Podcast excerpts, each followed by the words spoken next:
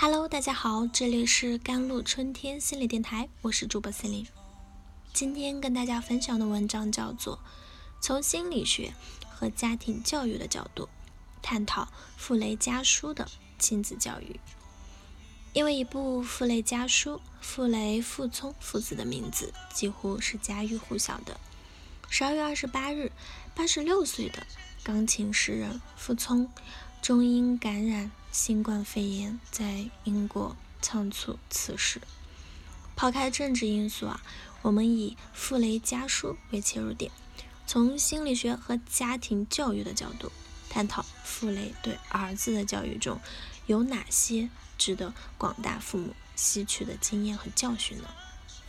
第一，童年的不幸和母亲的严苛教育。傅雷的童年啊。是不幸的。四岁那年，父亲傅鹏飞被诬陷入狱，受尽折磨，郁闷去世。而家中两个弟弟，一个妹妹，则因母亲四处奔走救夫，无人照看而意外夭折。时代的一粒灰尘落在了个人头上，就是一座山。家庭的变故对年幼的傅雷来说是巨大的心理创伤。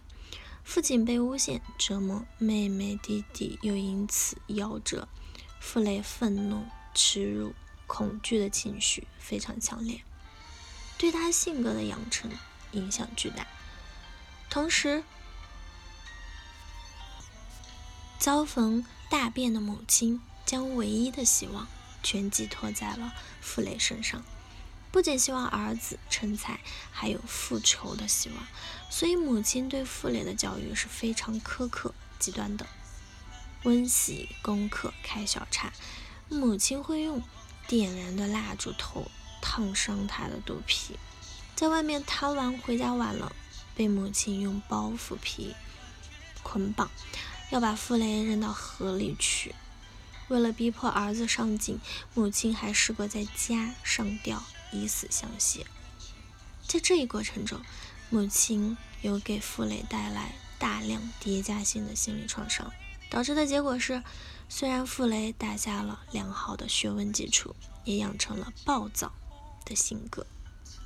实际上，这种性格是因为遭受大量创伤后，出现了偏执性和强迫性的人格改变。一方面，敏感多疑、偏执固执。在学问方面有所成绩后，自以为是更加明显。另一方面，母亲的强迫性人格对他也造成了强迫性人格改变，事无巨细，对细节极其的挑剔，追求完美。这两种性格特质让傅雷长大后成为一个刚正不阿的人，眼睛里揉不进沙子。可以想象，当他看到社会不公，看到有人被诬陷折磨，幼年时因父亲去世的心理创伤瞬间被激活，愤怒无以复加。第二点，傅雷的反省和改变疗愈儿子的心理创伤。成家后，傅雷对孩子的教育在一定程度上复制了母亲的模式。一方面，他望子成龙的心理非常强烈，同时意识到孩子在钢琴方面很有天赋，自身也跻身社会名流。加上他自身偏执固执的人格特征，缺乏反省能力，他可能认为是妈妈的严苛教育模式成就了自己，所以他的孩子也要用这种方式方能成才。在这一过程中，孩子因为偷懒或者爱玩的天性，有时。松懈了，父子之间就会发生一些小冲突，导致心理创伤被激活，容易情绪爆发。邻居曾回忆，自家佣人会听见傅雷大喊大叫、扔东西或者打自己的两个小孩。佣人们私底下用上海话说，傅雷是个神经病。傅聪练琴一走调，傅雷就会冲下来大骂儿子，甚至抓着傅聪的头。往墙上撞，犯错的傅聪还曾被傅雷绑在家门口示众，只为教育儿子长点记性。在家书里，傅雷是一个挑剔又啰嗦的父亲，对儿子管的事无巨细，从写信的时候字要多大，邮票贴在哪里，到吃西餐厅时刀叉不能发出碰撞声，进屋时不能只脱大衣，不摘围巾，即使他们相隔重洋。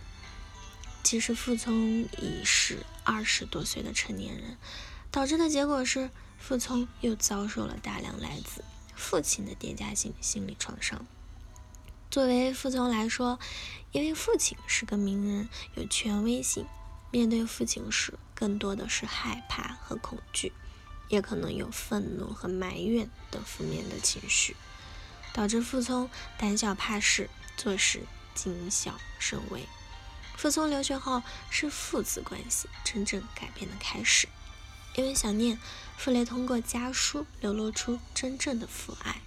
对傅聪来说，因为父亲不在身边，原本害怕恐惧的情绪变弱了，加上身处异国他乡，能更多的感受到父亲的爱。傅雷开始反省。意识到自己对孩子造成虐待，通过书信的往来体现出父亲温柔、关爱的一面，对生活、感情、事业、思想等方方面面的关心，把自己的反省娓娓道来。父子间家书的往来，疗愈了傅聪的心理创伤。希望广大父母有时间可以看看傅雷家书，近距离的感受到一个父亲的。反省和改变，对自己的教育方式有所帮助，给孩子一个身心健康的成长环境。好了，以上就是今天的节目内容了。咨询请加我的手机微信号：幺三八二二七幺八九九五，我是 c e l i n e 我们下期节目再见。